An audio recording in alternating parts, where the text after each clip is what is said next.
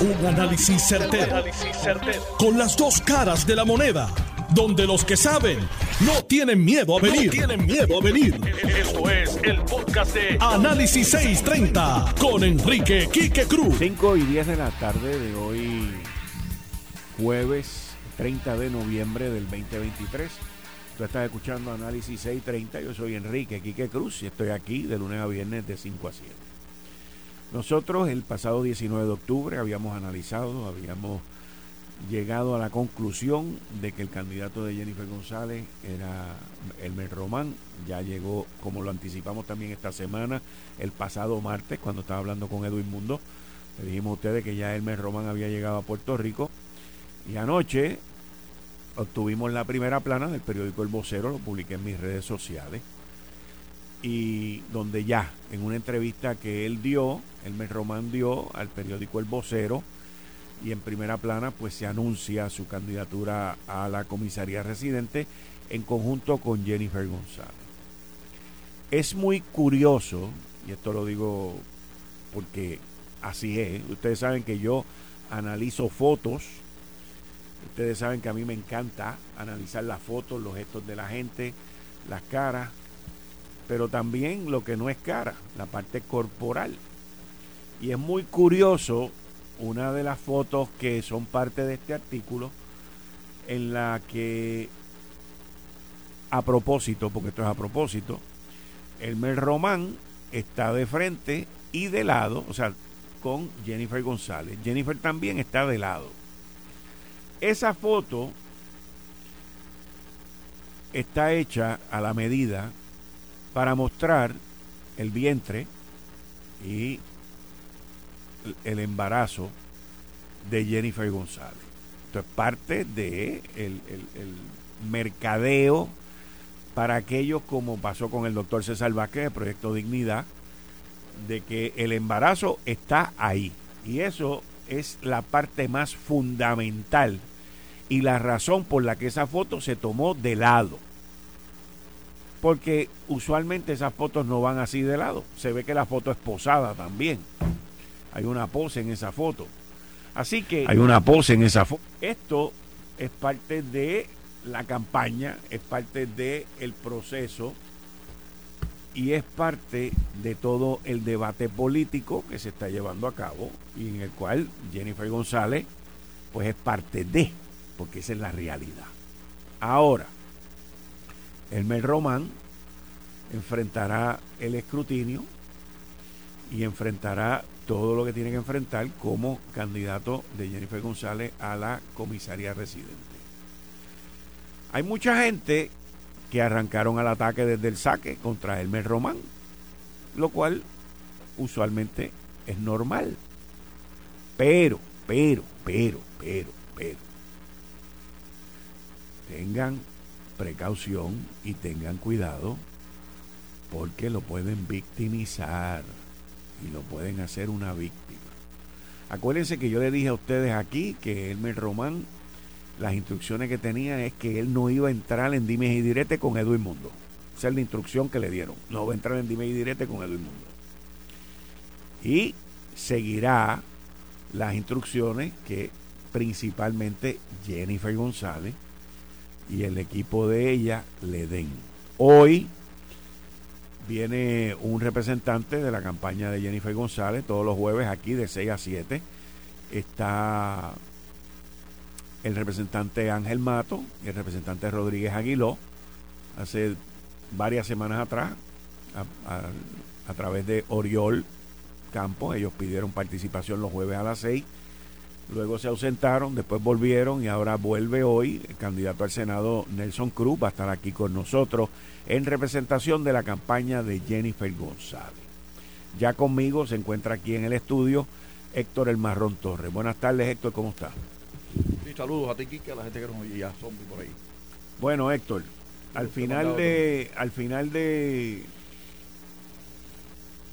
al final de, de la discusión y del análisis que llevamos el pasado 19 de octubre, tú dices Elmer Reyes y yo te digo Elmer Román y tú me dices lo mismo. lo mismo, pues no tiene factor de reconocimiento. pese a haber sido secretario de Estado y en un momento dado y comisionado de Seguridad Pública, creo que es el título, ¿verdad? Que tiene eso. Secretario, del Departamento de Seguridad, Pública. Este, a mí me parece que yo concurro contigo, yo creo que él ¿verdad? se suma al proceso político, Quique, y eso hay que saludarlo. Yo lo veo bien que gente que son profesionales y que han tenido algún rol eh, protagónico eh, o, destacado en unas esferas importantes como es el área del Departamento de la Defensa de los Estados Unidos se quieran involucrar en el proceso político y si es para bien, pues mire qué bueno que compita que compita y que compita en buena lid y el pueblo decidirá. Ahora, ¿cómo tú crees que va? Porque esto va a comenzar el año que viene. Esto yo no, o sea, ahora tirando todo tiempo muerto. Esto, la semana que viene se apaga, la semana de, o la de más arriba. Digo, siempre habrá alguien que radique entre Navidad y Año Nuevo, ¿verdad? Y habrá alguna referencia a eso, pero va a ser, no va a tener la misma. Yo me imagino que la gente que quiere destacarse ya para el 20 habrán radicado su candidatura y de este mes y dejará el proceso navideño que corra su curso como le gusta a la gente aquí. Ahora, lo, lo primero, el primer ataque que sacan contra Hermes Román es que él como secretario de Estado firmó un documento donde le da paso al contrato con Luma. Un documento firmado el 22. Lo tengo aquí porque me lo enviaron rápido anoche. El, firmado el 22 de junio del 2020. Y el documento está en inglés. Y es un documento que dentro del acuerdo que se hace, pues el secretario de Estado, por, por su función, tiene que firmarlo. Míralo aquí. Un documento. Entonces, esto es lo primero que sacan, que la culpa la tiene Elmer Román por Luma Energy porque firmó el acuerdo. La culpa la tiene Lizadonas y la tienen los que le dieron los contratos leoninos esos y que quebraron la autoridad de energía eléctrica. Y Eduardo Y la culpa la tiene la naturaleza que hizo que María pasara por aquí y, la autoridad se descabrara como se descabró, se descabritó. O sea que este ataque es un ataque de esos pusilánimes. Para mí, para mí, él está siguiendo la política pública que se adoptó aquí ante la quiebra de la autoridad de energía eléctrica. Y la Junta de Supervisión Fiscal. Y la, por eso, el Congreso de los Estados Unidos, seguro. Ah, por, eso no lo pueden acusar. Por eso no lo pueden atacar. No lo pueden atacar. Por eso de acusar. ¿Cuál es la acusación? Que él fue el que trajo a Luma. Eso, eso no es verdad. El contrato ya estaba adjudicado antes de que él llegara. Porque el Él hizo un trámite clerical como el que firma una hipoteca en el banco, que es el que le toca el caso de uno, etcétera, etcétera. Pero hasta ahí, pero francamente eso no tiene ni pie ni, ni. Lo que pasa es que como Jennifer ha sido tan mentiroso y tan politiquera, que eso es otra cosa y ha acusado al gobernador de ser el abogado de Luma y ese tipo de cosas, pues entonces ella tiene un candidato a comisionado residente que fue el que viabilizó eso. Correcto. Ahí es que está la paradoja, la, dicotomía esa de que verán acá, pero entonces tú estás acusando a Pedro de promover a Luma, entonces cuando tienes un candidato que fue el que hizo el trámite de, viabilizar que Luma estuviera aquí. Sí, porque el centro de ataque de ella contra el gobernador Pedro Pierluisi ha sido Luma. Correcto. Vamos por mal camino. Exactamente. Esto tiene que cambiar. Exacto. Eso es. Y eso no, eso no debe ser así, no debió ser así. Está compitiendo contra PNP. Está compitiendo contra PNP. Contra PNP, porque el gobernador es PNP, el presidente del partido fue su compañero de papeleta. Está llevándose el Senado, a la Cámara, a los alcaldes del Partido No Progresista cuando dice que vamos por mal camino. Se lo está llevando a todos. Por sacarle un ojo a Pedro, se está sacando los dos ella misma. ¿Con quién va a correr ella? Porque llevan a Puerto Rico por mal camino si llegara a ganar y pasar esa pesadilla. Ahora, te pregunto yo, esa primaria va a ser sangrienta, políticamente estoy hablando. Por lo que veo, sí. Por lo que yo estoy viendo, sí, va a ser sangrienta. Y cuando la primaria termine, ¿tú crees que el PNP le quede suficiente sangre para que la tire el corazón y ganar las elecciones? Es que falta mucho tiempo, se tienen que dar muchas cosas. No sé. No sé, francamente no sé. Yo sé que están corriendo bajo la paradoja de que vamos a ganar, porque la primaria de Roselló y Fortuño y las primarias de Luis y Roselló y las, las primarias que han pasado como que han permitido que el PNP gane. El problema es que estamos bajo una nueva realidad. Se ha ido un montón de gente de Puerto Rico, muchos de ellos PNP. Yo diría que hasta una mayoría de ellos PNP y entonces eso está creando, ha creado un desfase. Y fíjate como de elección en elección el número que saca el partido va bajando. Y los gobernadores, Pierluisi ganó con 31%. Ricardo ganó con 40%. de Rosello y Fortuño que llegaron a ganar con más del 50% del electorado, hemos ido bajando. No necesariamente porque hay, un porque hay un desapego. Aún así, la estadidad ganó con 50% de los votos el referéndum que, se llevó. O sea, que el 20% no votó por el PNP. Y lo llevaron a victoria al proyecto Dignidad. Y hay que ver cómo se desenvuelve la primaria de Dignidad entre Javier Jiménez y la otra señora. Eh, o sea, que pueden pasar tantos escenarios que no en este momento sería altamente especulativo, siendo responsable de, decir, de hacer un pronóstico a tan largo plazo. Y lo otro es que no hay enemigo pequeño. Siempre ha sido un... Eh, si tú subestimas a tu adversario, eh, ya, ya tienes un problema encima. Yo creo como Carlos Romero, que siempre se corre asustado. Te pregunto en otro tema. Jesús Manuel Ortiz hoy anunció que el Partido Popular Democrático decidió correr con solamente cuatro candidatos por acumulación en el Senado y la Cámara. Ellos entienden que matemáticamente eso le da a ellos la fórmula correcta para entrar, para que cuatro entren. En esta última elección postularon seis, solamente entraron dos, por, por lo que se diluyen estos votos. Ahora, al entrar cuatro, ellos están apostando que van a ganar la mayoría de los distritos. Porque al, al, ir con cuatro por acumulación en Cámara y Senado, ellos apuesten, ellos apuestan a que ocurra algo similar de, en términos de nomenclatura, el mix que hay ahora mismo entre senadores PNP y de los partidos emergentes. Pero ¿qué pasa?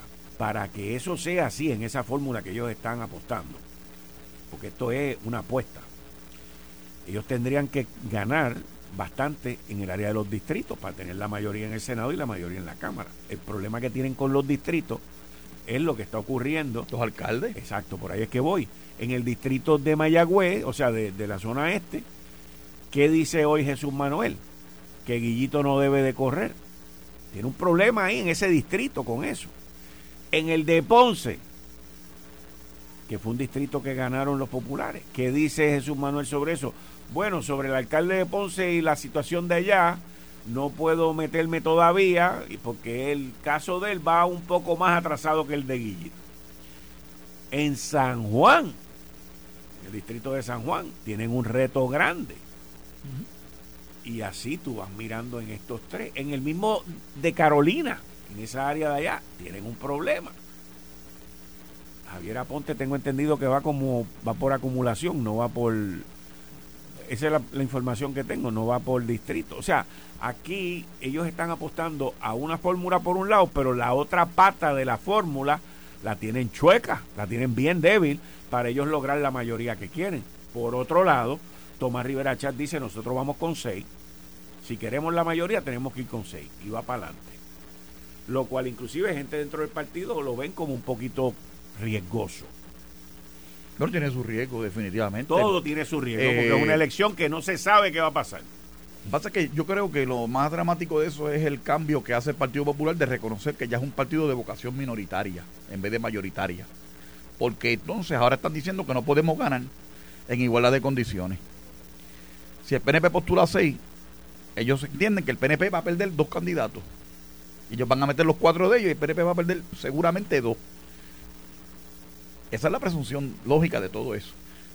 Pero como tú bien dices, Arecibo tiene problema el alcalde. Arecibo también Ponce tiene problema, el alcalde. Mayagüez tiene problema el alcalde. Aguadilla tiene problema el alcalde. Son todos populares. ¿Será eso? No podemos olvidar el dato de que el PNP pierde el Senado eh, con Javier, con este muchacho, este el alcalde de Arecibo, se me escapa el nombre, que era secretario de corrección, Molina, Carlos, Molina Cogió, una, una, paliza electoral que se llevó en Rida Huachayán y, al otro muchacho que era el chofer de él, que fue senador. Y en Ponce pasó lo mismo con Mayita, que cogió una catimba la pasión allí con el doctor este, y en gran medida por el manejo torpe con la cuestión de los temblores, etcétera, etcétera. Que nos costó los dos senadores de allá. Son cuatro senadores que se fueron a pique ahí. Eh, y si hubieran cuatro, el PNP fuera mayoría hoy. Correcto.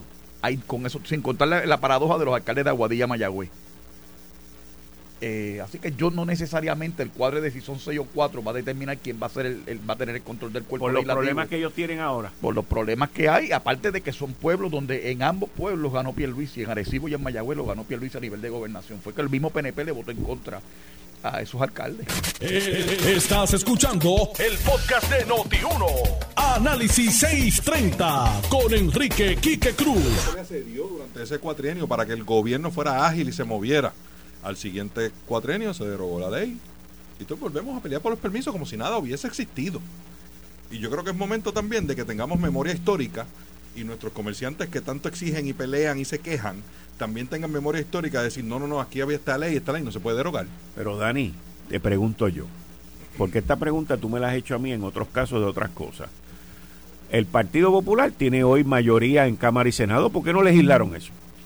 No, no tengo problema. No, pero Eh, que tu, te- tu- tu- tu- pues tu O sea, propuesta es, es legítima. pues, Mi frustración va a que Es que no es culpa del comerciante, mundo- el comerciante- el comerciante se deja llevar por el vaivén lo que pasa político. es que ahora, no, pues, bueno, pues no se debe dejar llevar por el vaivén político porque eso es lo que ellos cacarean, que el comercio está fuera de líneas partidistas. Pero no Incluso es- ahora tienen un PAC para, para este, darle chavos a las campañas que sean pro capitalistas y, y- y pro negocio. Pues. Pues, ¿y dónde diablo estaban cuando derogaron esa ley que no dijeron nada? Porque tenían no que defender la ley. Por eso, pues entonces es desconocimiento y lo que pasa es que nos acostumbramos a seguir quejándonos de lo mismo. Y cuando las cosas pasan, ni siquiera nos damos cuenta, porque lo que queremos es quejarnos. Pero es que el problema no es la, queja, Dani. Fue a la acción y la acción era una ley que se derogó y nadie estuvo pendiente ni dijo nada. Pero es y que el- ahora mismo nadie está pidiendo que se vuelva a poner y se enfuerce en la ley 62 como estaba.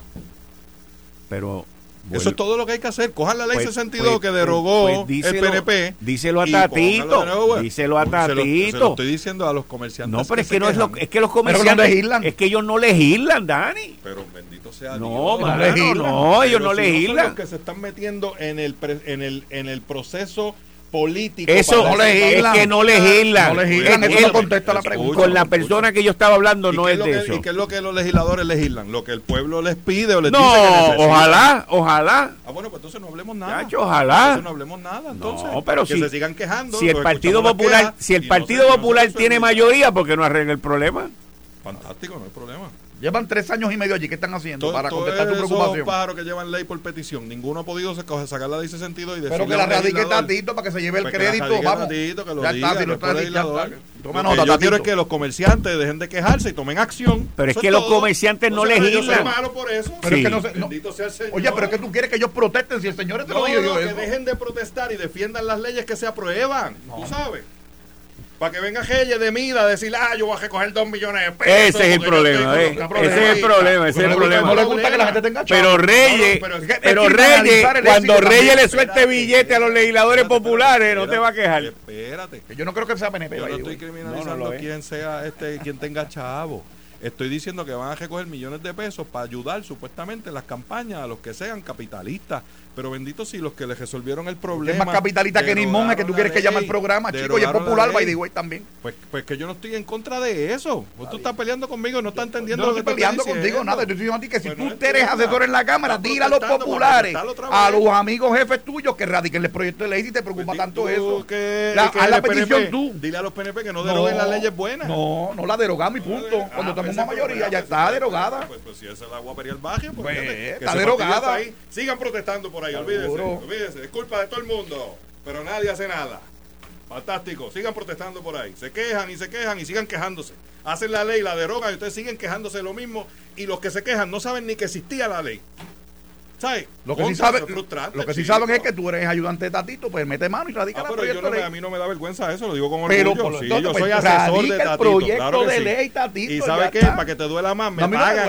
me pagan. A mí no me duele Soy nada. asesor de Tatito y me pagan. Mira para allá, Y trabajo allí, y voy todas las semanas allí. Mira para Y allá. trabajo. para que tú veas. Pues, eso no es problema. ¿Tú te crees que me va a ofender A por mí no eso? me ofende. A Ni mí- me ofende trabajar con Tatito, ni me ofende ser popular. Me alegro, me alegro que tengas éxito económico, Muchacho. me alegro, lo celebro. Eso es lo que yo quiero, que todo el mundo tenga No, éxito tengo trabajo. por- en la vida, por eso. Yo no tengo problema con eso. No, Ahora, no es solamente que tengas trabajo, que trabajas. Tengo trabajo y trabajo. por eso. Eso es lo que te digo. Y me gano. no tengo ningún problema con eso. Claro que sí. Lo que te estoy diciendo es que la preocupación tuya es bien fácil atenderla desde donde tú estás. Que radiquen el proyecto y que vaya el, el crisol legislativo y si lo logran aprobar en Cámara y Senado. Pero que el gobernador lo juzgue, lo determine, si lo firma aprobarlos, volverlos a aprobar y que después ustedes vengan No. pidiendo una mayoría No, para no, derogar las leyes no, buenas. Eso es Pues eso. no. Pues tú di que voten por los populares por la ley esa que tú quieres que aprueben. Pues bueno, pues y por- por promueve eso tu somos causa. mayoría así. hoy. Nosotros no. Por eso somos mayoría hoy. ¿Son mayoría de qué? Con mayoría en la Cámara y en, la Cámara y Senado. Eso no es mayoría. ¿Y quién es el gobernador? ¿Y quién es el comisionado residente? Son PNP. Gobierno compartido, por desgracia, que van a dejar de serlo ahora en, en, año, en un año. Dice la Luis que a veces se le olvida que es compartido. No. No es dividido, es compartido. Ustedes mandan en la Cámara y el Senado. Luis se manda en el Ejecutivo. Y Jennifer manda la gestión en Washington. ¿Sabes qué es lo importante? Y los alcaldes en su municipio. Haga caso lo que mandó el pueblo. Y el pueblo mandó. El pueblo lo mandó de otro partido. Pero el, pueblo no mandó a aprobar lo que la ley que tú quieres. Por eso te estoy diciendo que lo que tienes que hacer es radicar el proyecto para ver si los oficiales electos son corresponsivos a tu preocupación y la pasan y se forma el proyecto de ley. Porque eso fue ley. La quejas al cuartel. Eso fue ley. Eso fue ley. Está bien, pues salir. Porque en aquel momento la gente que estaba ocupando las posiciones de eminencia, que no son los que están ahora, determinaron, algunos sí, otros no, determinaron de derogarla. Eso es así. Esa es la democracia. ¿Dónde vamos a parar entonces nosotros? Si cada dos años derogan la ley y la gente se sigue quejando de lo mismo. ¿Tú sabes? Es que el problema no es la queja, ¿Eh? Dani. Hace 10 años los legisladores no tienen dieta ni carro. Y tú escuchas a la gente y se quejan de las dietas y los carros. Porque nos acostumbramos a quejarnos de cosas que ya no existen tú sabes, vamos también a madurar la discusión un poco con esa cosa. Y no, y no estoy hablando de aquí, estoy hablando de la gente en general. tú le preguntas y dicen, ah, ¿qué carro te dieron? Hay tú gente, lo escuchas en la calle, hay, gente, hay gente que piensa que los legisladores tienen pensión. Pues, y, no, y ¿sabes qué? No reciben ni bono de Navidad, ni bono de Navidad, ni días de vacaciones, ni días de enfermedad. Para que la gente se siga instruyendo. Los legisladores no tienen días de vacaciones ni días de enfermedad. Un legislador se va a ir de viaje o sea porque se va con su familia, tiene que pedir autorización al cuerpo para salir de viaje porque está en funciones 24 horas. Siete días a la semana. Está en funciones. Aun cuando la sesión no está. Aun cuando la sesión no esté. Tiene que ser legislador. Cuando termina de ser legislador, no se lleva un cheque de vacaciones acumuladas. No tiene vacaciones, eh, días de enfermedad acumulados cotiza para retiro si es que llevaba, ¿verdad? Una carrera y estaba cotizando para retiro, pero la mayoría de los que están allí ni siquiera cotizan para retiro y no reciben bono de Navidad. No cobran horas extras. Y no tienen carro ni tienen dietas. Hace 10 años no tienen carro ni dieta. ¿Y por qué son legisladores? Eh, porque no lo quieren, porque son tan abnegados y tan pobrecitos ellos y tan altruistas que les gusta sacrificarse así. No, no, la, Porque ninguno está obligado a ser legislador y corrieron, gastaron dinero para ser legislador y ser electo. Pero ahora hay que bendito, pues, como los paños de malo, uno quita otro puesto. Ahora vamos a llorar aquí por los pobres legisladores. Búscame el violín. ya, estamos como el Titanic, sí. Búscame el violín. No, no, no, no, los pueden seguir insultando y diciendo. No, nadie los está insultando. Yo no estoy insultando nada. Pero, yo me pregunto, después, de, después, de esa, después de esa triste historia que tú me acabas de, describir ahora. Yo me pregunto que por qué son legisladores. Bueno, ahorita para acá vienen dos. La verdad es que hay gente, hay, hay legisladores, han sido policías, que no ganan lo que se gana un legislador. Maestros que no ganan lo que gana un legislador. Este, servidores públicos de, tercera y cuarta línea que no ganan, su salario era 1.800 pesos, 2.000 pesos a ser legislador y su salario es este, 6.000 pesos, que ese es el salario de, de, un legislador, 6.000 pesos. Con las deducciones, pues sobrarán que dos mil y pico pesos este quincenales. Pues hay gente que nunca se han ganado eso y para ellos. Y hay pues, gente, Dani, que son legisladores que en la empresa privada nunca se ganaría lo que se gana siendo legisladores. Claro, Porque el legislador a tiempo completo llenó la Capitolio de gente que no son los más versados en los temas de gobierno ni de, de idea de eso. Yo soy un creyente del legislador ciudadano, yo personalmente que tenía unos riesgos, eh, tenía unos riesgos y tenía unos señalamientos. Por eso ya me dijo un amigo mío que toda la vida tiene un riesgo, pero... Pero ¿por qué llegamos al legislador a tiempo completo? Porque supuestamente el legislador ciudadano no servía. No. Porque iban los legisladores ciudadanos a la oficina. Es que aquí nunca ha habido legislador claro Que sí. Claro que sí. Toda la vida era al revés. No, aquello era un legislador que no era a tiempo completo. Pues por pues eso. eso es. Sí, no, pero, pero no es lo mismo. Legislador cobraban ciudadano. las dietas, como los asambleístas municipales, cobraban las dietas. Legislador ciudadano. de noche a trabajar y de noche cuando llegaban, la secretaria que pagábamos con los taxes, pues hacía las mociones para el tribunal al otro día de los abogados y hacía la receta de los médicos. Y los médicos que estaban allí veían pacientes allí en esa oficina. Eso era lo que pasaba Lo que pasa en las asambleas municipales también, by the way, que se trabaja así. En esa época tú trabajabas allí en el Capitolio. No, no, yo, yo, soy más joven. Tú sí. sí. Y, y, era como dice. Pasaron casos de eso, sí. pero no era una cosa generalizada. No, no, no, se pasó con el buen amigo Rolo Silva, que tuvo una acusación de eso. Y los empleados fantasmas. En el Senado de. Ah, los empleados fantasmas. En el Senado de Miguel Hernández. toda la vida. Todavía ha ocurrido, todavía. hace años que, no se ve eso. El Senado de Miguel Hernández Agosto, una tercera parte fue procesado por cargo de corrupción por eso. Miguel Daine Soto, que era el vicepresidente, entre, otros. Por y, el, de las monjitas. Por los fantasmas. Por los fantasmas. Aquellos hacían Ghostbusters. Era, era, era, eh, estaba la prensa cazando fantasmas. Explícale a la gente lo que es un empleado fantasma. Bueno, eran gente que estaban apuntados en la nómina como que eran empleados y nunca trabajaban ni nadie sabía quiénes eran. Y en, y en muchos de esos casos, si mal no recuerdo, el mismo caso de Vázquez Deine, él cogía el cheque no, no es y, Vázquez supuestamente se lo llevaba Miguel Vázquez Deine, Sí. sí, vicepresidente del Senado. No, Miguel Vázquez Deine era el que era presidente de. Miguel Deine Soto. Miguel Deine Soto, Oye, ¿verdad? no, perdón, no, perdón, no, sí, no, sí, no, claro, no, claro. no, claro. no, no. Disculpe, Ese, Vázquez, que, otro que en Miguel. paz de- que en paz descanse porque falleció hace un tiempito atrás. No, no, pero, pero sí. el presidente. Miguel de- Deine Miguel Deine Soto. Soto. Ahora, Sí, sí. ahora. Vázquez Deine era, era este presidente de, de, ¿qué era? De, De Triple era, S, de sí, no, tremenda persona. También. Pero Que será que le pagaban este, 100 mil pesos al chofer, pero está bien. Cuando Triple S era una entidad sin fines de lucro. ¿Pero y qué tiene bien. eso que ver? ¿Pero y qué tiene eso que ver? Pero Dani. Ah, no, da- porque la pillería es una cosa ¿Qué social. pillería no de qué? eso. El Sí. tipo se lo ganaba, es una Se ganaba 100 corporación. mil pesos de, de chofer. Y tú no eres el chofer de él. Ese es el problema tuyo. Ganaba 100 mil pesos ¿Y chofer. qué tiene que Y ver? Triple S era una entidad sin fines de lucro. ¿Pero y qué tiene que Ah, ver? pues, claro, está bien, fantástico. ¿Pero y qué tiene que ver? Fantástico. Es que una cosa no tiene que ver con la otra. Fantástico. Una pedra al difunto, a la familia que está escuchando, mi disculpa. Pero que no es Miguel. Deine Soto del que es yo estoy hablando. dato, Yo no sé es de eso. dato. Está bien, pero Eso es no El tiene no es relevante la 100 mil discusión. Eso no tiene nada que ver. Es una empresa privada, eso es una empresa No, los privada. abusos son abusos. Eso no es ningún abuso. Sí, son abusos. Pero sí, qué son abuso abusos, claro que sí. Dani, no. Bueno, por ti no te está malo, pero a mí sí. Las empresas son privadas y las pagamos los clientes. Y los clientes podemos también opinionar sobre eso. ¿Cuál es el problema con Pero eso? tú ¿O tienes- son vacas sagradas?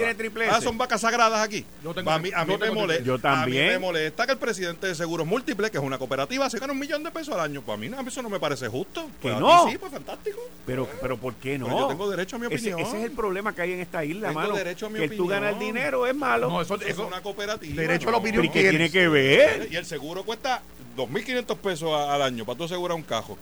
Ah, el seguro es muy bueno, claro, pero es demasiado caro. Y eso incluye un millón de pesos que le pagan al presidente. Pues yo tengo derecho a opinar que es caro, punto y se acabó. Ah, no, no lo compre. Eso, Nadie te no tengo obliga. derecho, no lo compro porque es caro. Está Pues si tú vas al supermercado y dejas el, Ah, el- el no, no, limpiador que tú quieres, lo dejas y Ah, dices no, que no. es caro, ¿cuál es el problema con Este eso? tiene un problema con la empresa privada. No, no. Llegó aquí hoy con la empresa privada jorobar con La la, única empresa, empresa privada, privada. que quiere prosperar la Parece, parece que almorzó con Rafael Bernabe. No tengo, ¿Tú almorzaste o desayunaste hoy con Bernabe? No, Natal, es buenísimo comparado con lo que tú estás diciendo.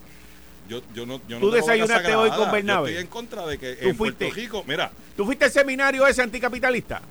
fíjate, no fui, pero me hubiese gustado escucharlo. Me escucharlo.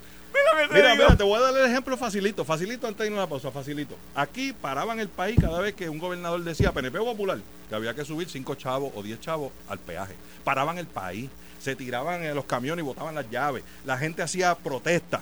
Nosotros llevamos, mi hermano, más de 10 años que todos los años nos suben el peaje con la guachafita esa que nos duermen en la colonia. Ah, porque es que es privado. Y ahora como es privado, yo me tengo que chupar los 11 pesos que cuesta el peaje de Arecibo a San Juan y de vuelta y no puedo decir nada porque es privado. Pues claro que sí. Vete por la carretera Pues que no es que sí. peaje. Ve para Mayagüez por la número 2. De acá, de allá para acá. Pues no, pues yo digo que está caro Pues y yo tengo derecho a decir que está caro. Y aunque sea una empresa privada, decir que nos está sacando demasiado dinero, que nos subieron el peaje el mismo año de María. A los tres meses que los bancos no estaban ni cobrando los carros, no subieron el peaje. Entonces, ¿por qué yo no puedo protestar por eso? Puedes protestar y Ok. tienes derecho legítimo a la Ok, protesta. ok. En resumidas cuentas, mis queridas amigas, amigos, Dani está rebelde hoy porque parece que le tocó pagar el seguro, le toca pagar peaje todos los días. Todos los días. ¿Y cuál es el otro? Ah, y el plan médico que parece que le subieron la prima. Que- que está Entonces vino aquí, vino aquí a, a tirarle a todo el mundo porque le tocó en este mes el seguro del carro, la prima de salud y los peajes todos los días. Y él entiende que si le bajan ¿eh? el sueldo al presidente de la cooperativa, le, Ajá. va, le, le, va, menos cacho, le va a bajar, le va a bajar el seguro a él bien brutal. Eso sería socialismo en buen uso. Ajá. Sí. ¿Ves? Es lo que Claro te que digo. Ah. Bajar esas ganancias Ajá. y percolarlas para el pueblo, claro que sí. Yo creo que eso es lo que quiere Bernabe, pero no lo sabe explicar muy bien. Ah, pues ayúdalo tú. No me toca. no me toca, no me toca. Ayúdalo. No me toca. Pero el capitalismo avaro, Ajá. no, no, eso no está bien. ¿Y cuál es el, capi- privado, ¿y no cuál es el capitalismo avaro? que ¿Cuál es el capitalismo el mismo avaro? ejemplo que te acabo de dar. El de pagarle 100 mil pesos a un chofer. Septiembre de 2017, todo el país estaba hecho canto, no había luz, no había agua, no había telecomunicación, no había nada, las cajeteras no servían y dos meses más tarde la empresa que tiene el- las autopistas, Metropista, dice, no me importa, yo voy a subir los peajes. Pues, y en chico, enero no subió el peaje. pues, entonces- pues eso es capitalismo avaro. No, eso no es capitalismo avaro. No, Sí, tampoco. ¿Tú sabes lo que es? sí. Gobierno ineficiente e inescrupuloso, que No. estaba quebrado y tuvo que vender un canto de las autopistas por la quiebra. Claro, pero la Eso- empresa ese es la- podía, ese es el de origen. porque no lo directores- mantenían o le su junta de directores donde está metido este Fortuño Él no no podía ahí. reunirse y decir, mire, ¿sabe qué? Ah, nos da pena. ¿Sabe qué? Nos da pena Lo con mismo que Dani. hicieron los bancos. No subamos. Y que lo mismo que hicieron los bancos, que estuvieron tres meses dando este prórroga Pues. y pues, pues la autopista podía decir, pues mira, ¿sabes qué? Este año no vamos a subir los peajes. Ah, el año completo. el año que viene. Los bancos lo hicieron por tres meses. La autopista lo hizo por un par de semanas. Pues no- no- Hubo no par de semanas que no cobraron los Te peajes. cobraron hasta los que pasaste cuando no había luz, papá. Te los cobraron. Porque ellos decían que estaban grabando. Y los cobraron. Esa es la verdad, chicos. Lo que pasa es que queremos, a cuenta de, de, tú sabes, de la mentalidad que, Pero- que es pero- privado, pero también- que nos sigan pasando el jolo. No, y, Pues y- no, y- me pero, pero por otro lado está la mentalidad de que lo queremos todo gratis. Sola- No, pues no es gratis, es lo justo. Ah, Porque lo la justo. gente que Pues lo justo es gratis. banco- Lo justo es Los gratis. que cogieron la prórroga del banco, los que cogieron la prórroga del banco terminaron pagando el carro como quieran. Hay gente que se queja, hay gente que se Tuvieron que queja. pagar el carro, no Hay se lo regalaron. Yo he visto gente todavía que se está quejando de que me dieron la prórroga y me lo cobraron al final. Pero ven acá. O sea, aquí estamos. Tú no te puedes ganar un millón de pesos. Tú no te puedes ganar un millón de eso. pesos. ¿Tú te puedes ganar un millón de pesos o no? Bueno, si lo Ah, no, eso es lo malo. Eso es malo. Bueno, de una cooperativa no. Eso, ah, De una cooperativa no, porque la cooperativa es de los socios. pues los socios de- están de acuerdo con que, se lo gane. señor lo Los socios están de acuerdo. Y yo opino que no. Pues tú no eres socio. Ya, sí, yo soy socio. Pero Y- vota. Él es socio porque la pasaron soy uno, soy uno, exacto. Pues, ¿Y cuál- entonces- ¿Qué es lo que nos queda a las minorías? Pues protestar. Ah, y entonces se queja de que el comerciante está protestando. Mira, mira, mira, mira, mira qué dicotomía. Vamos por una pausa, bendito. Sí, que antes de una pausa, déjame Dios eh, mío. hacer una expresión de solidaridad con la familia de ya que murió eh, don Miguel de ya eh, eh, de un derrame cerebral. Así que a Tito, a su familia, a De sus Ponce. hijos, eh, los que bregan con los elevadores de ya Eleva- Elevator Service. Me uno a, a eso que vi la esquela esta mañana. Conozco la familia. Mis oraciones con todos ellos. Así que solidarios desde acá y un abrazo a todos ellos. Trabajé con, con uno de ellos en energía eléctrica. Uno de los, de los familiares. así que sí.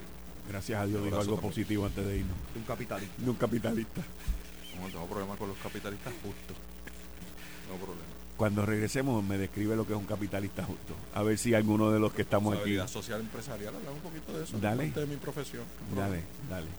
La Administración Municipal de Bayamón y su alcalde Ramón Luis Rivera Cruz te invitan a celebrar tu Navidad en Bayamón el viernes primero de diciembre. Esto es mañana desde las 6 de la tarde en la plazoleta de la Casa Alcaldía frente al Parque de Niños con Elvis Crespo, los cantores de Bayamón, Michael Stewart y los hermanos Sanabria. Mañana desde las 6 de la tarde en la plazoleta de la Casa Alcaldía frente al Parque de los Niños con Elvis Crespo, los cantores de Bayamón, Michael Stewart y los hermanos Sanabria.